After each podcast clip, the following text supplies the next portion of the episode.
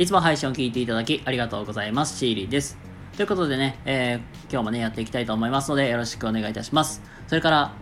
ラビアンローズさん、いつも応援ありがとう。はい、えー、どうもこんばんは、シーリーでございます。ということで、えー、本日ものんびりまったりとね、やっていきたいと思います。はい、今日はですね、習慣を続けていくということで、まあ、習慣を続けていくことで必要なことを3つということで、今日はね、えー、続けることの、まあ、継続していくコツについてちょっとね、お話をしていきたいなと思います。ということで、えー、っと、しばしを今日もね、付き合いいただけると幸いです。よろしくお願いいたします。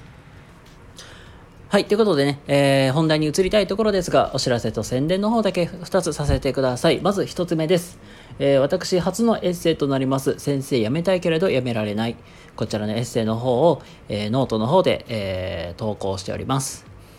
えっ、とね、今ね、キャリアとか、えー、自分のね、どういう進み方をしたらいいのかって悩まれてる方にね、えー、読んでいただけたらとても嬉しいなと思いますので、よかったらそちらの方ね、読んでいただけると嬉しいです。お待ちしております。で、えー、それから2点目でございます。えー、 one on one のご案内です。こちらね、1対1で差しでお話しさせていただく企画、 one on one というのをね、えー、ずっとやらせてもらっております。こちらのね、ゲストさん、現在募集中です。え今ね、あの8月分の、え、お相手さん募集中ですので、よかったら一緒にお話できたら嬉しいなと思います。お待ちしております。はい。まあ、そんなこんなでですね、今日はですね、えー、習慣を続けていく、えー、3つの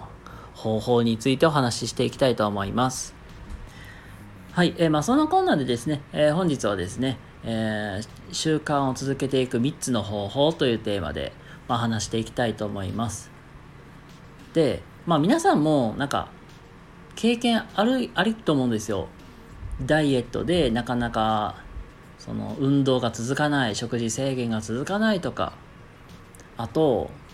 あの、まあ勉強、受験勉強とかね、まあ、今日からやるぞって言ったって、結局なんかスマホを1時間2時間ずっといじってましたとかあと、なんか、続なんていうかな、部屋の掃除をしだすとか。で、結局、できずに終わっちゃうとかってあると思うんですよ。で、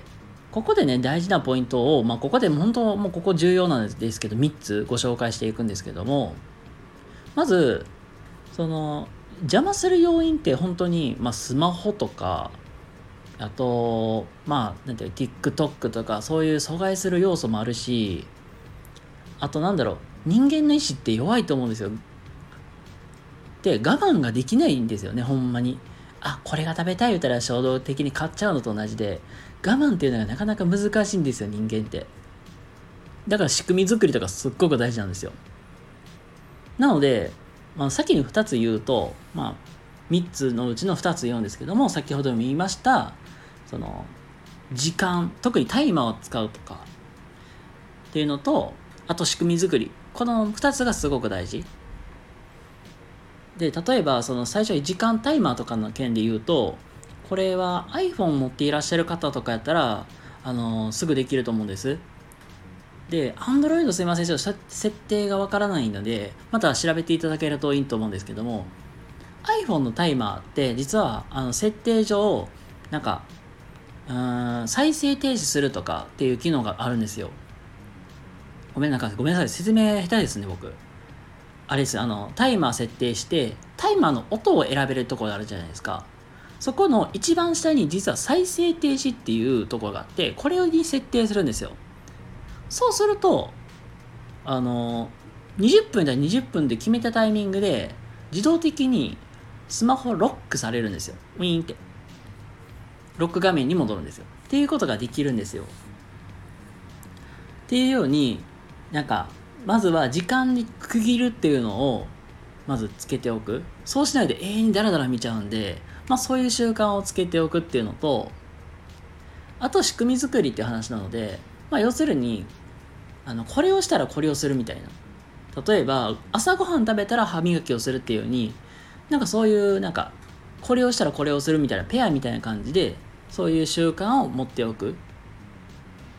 こういう感じでしておくとなんか意外となんか自分の持っている習慣って続きやすかったりすると思います。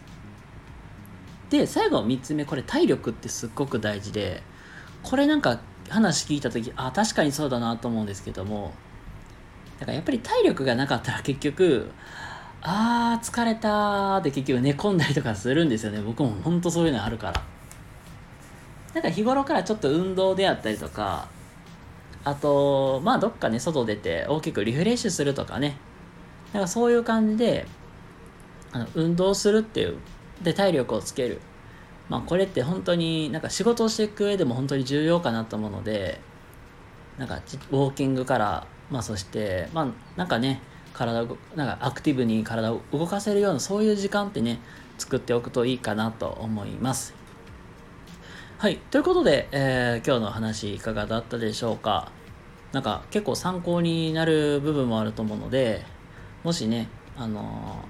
ー、困っている方いらっしゃいましたらね実際やってもらえるといいかなと思いますということで皆様、ね、今日も明日も素敵な一日をお過ごしください。シーリーでございました。それではまた次回お会いしましょう。またね。バイバーイ。